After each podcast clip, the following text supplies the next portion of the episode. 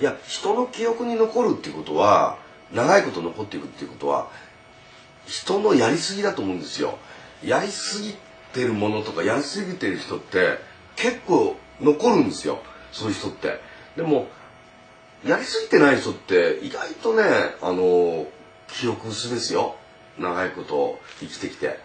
その森蔵もいいけどこうなんでっていう疑問が湧かないんですよね。あのこう聞きこう聞きたくなるぐらいなこうここにエビフライつけたりなんかするぐらいなことはあってもいいんじゃないですかね。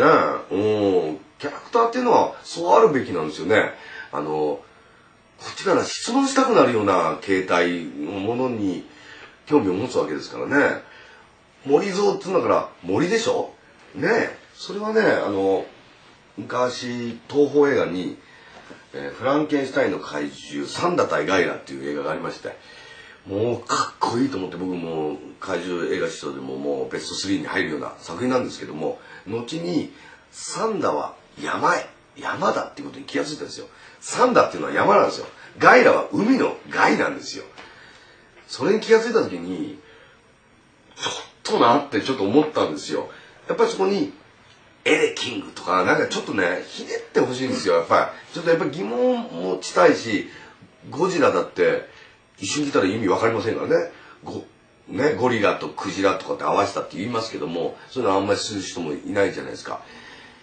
そのまんまっていうのはねこうやっぱりまあそれは大阪バンバンの時は大阪でやったっていうことがありましたから「なんでやねん」とか「映画先生」とかいうツッコミが満載だったんですけど名古屋っていう土地柄なんですかね。ツッコミはあんまりないんですよね。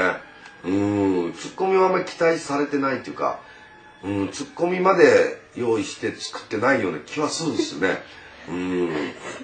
はい。やっぱ人人生というか世の中やっぱり全て B&T ボケツッコミでできてるわけじゃないですか。だからボケだけでもダメだしツッコミだけでもダダメだ。それはアダムイブだってそうだし。あのジョンヨーコだって一緒だと思うんですけどやっぱりどこか見に来た人に「おいなんでやねん!」って突っ込めるのが博覧会の良さだと思いますけどね